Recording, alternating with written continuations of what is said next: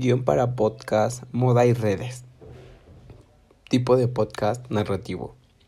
Hola, mi nombre es Omar González Díaz del grupo 432. 2. La moda. La moda es un conjunto de prendas de vestir, adornos y complementos basados en gustos, usos y costumbres que se utilizan por una, por una mayoría de tiempo y un periodo determinado y que marcan tendencias según la duración del mismo. La moda se refiere a algo que se repite muchas veces, en este caso las prendas de vestir. Es el fiel reflejo de la sociedad y siempre ha estado muy marcada al momento económico o social.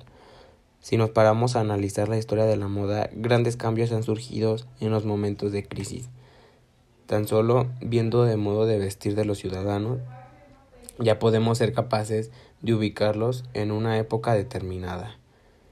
Veblen relata cómo la moda es una herramienta de la clase alta que usa para diferenciarse del resto de las clases, fundamentalmente de las más bajas, la belleza y el simbolismo del ocio, relacionado con el ser pudiente, la sobriedad y la eficacia de las prendas de las clases bajas e industriales quedan enfrenados.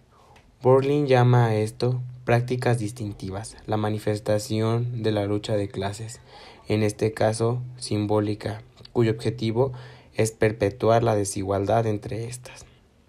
La moda, tradicionalmente, como la industria encargada de idear, materializar y comercializar prendas de vestir con un significado cultural aceptado, representa todas las corrientes que implican patrones de comportamiento populares dentro de un grupo social específico que pueden lograr a diferenciarse significativamente en comparación con las costumbres de otros, ligada a las que fueron establecidas en épocas anteriores o países que conservan una cultura con perpendiculares únicas.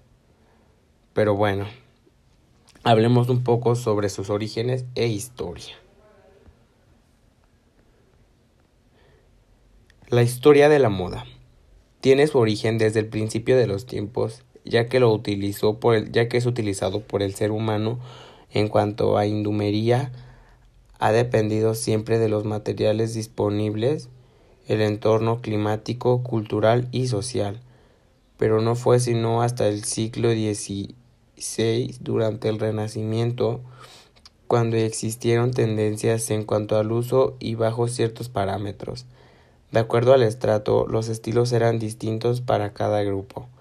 Existieron reglamentos que dictaban qué vestimenta utilizaban los plebeyos, ya que existían ciertos tipos de telas y colores que estaban reservados exclusivamente para el uso de la nobleza.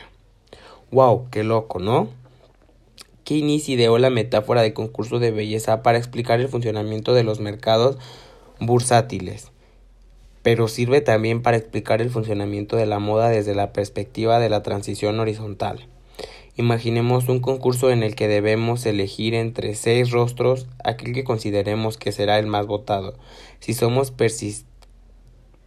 perspicaces, nos daremos cuenta de lo que no debemos escoger en función de nuestro gusto particular, ni tampoco del gusto mayoritario. Suponiendo que el resto de concursantes son igual de perficaces que nosotros debemos escoger el rostro en función de lo que pensamos que otros pensarán. Se trata de un juego de pienso que piensa, yo pienso, sin fin. El problema que plantea es que es imposible adivinar el resultado con certeza. ¿Escogerán los demás en función a su gusto individual, de la medida de los gustos particulares, o escogerán pensando en las estrategias de otros participantes? En definitiva, todas las personas, aunque no lo sepan, participan en un concurso de belleza. En la actualidad, la actualidad de la moda. La moda es dictada por características o tendencias que la mayoría de personas adoptan, que algunas van dirigidas a, un a una diferente segmentación de clientes, hacen parte del llamado sistema moda. Podemos entonces decir que una tendencia determinada está de moda, es decir, marca de la parada en las tiendas, boutiques y no predeterminan en, la elección de nuestras nuevas adquisiciones. sabemos que la moda y la cíclica y porque y por lo tanto cambia actualmente, evoluciona y estante, las épocas cambian, la gente cambia y la moda es una de las formas en las que reflejamos los cambios, adaptamos a ellos para vivir y sobrellevarlos mejor.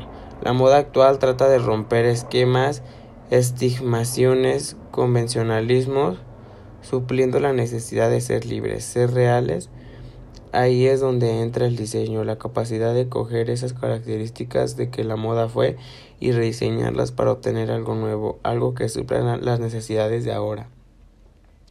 Por esta razón hemos visto a diferentes diseñadores que se encargan de hacer una revolución general en una nueva época para la moda.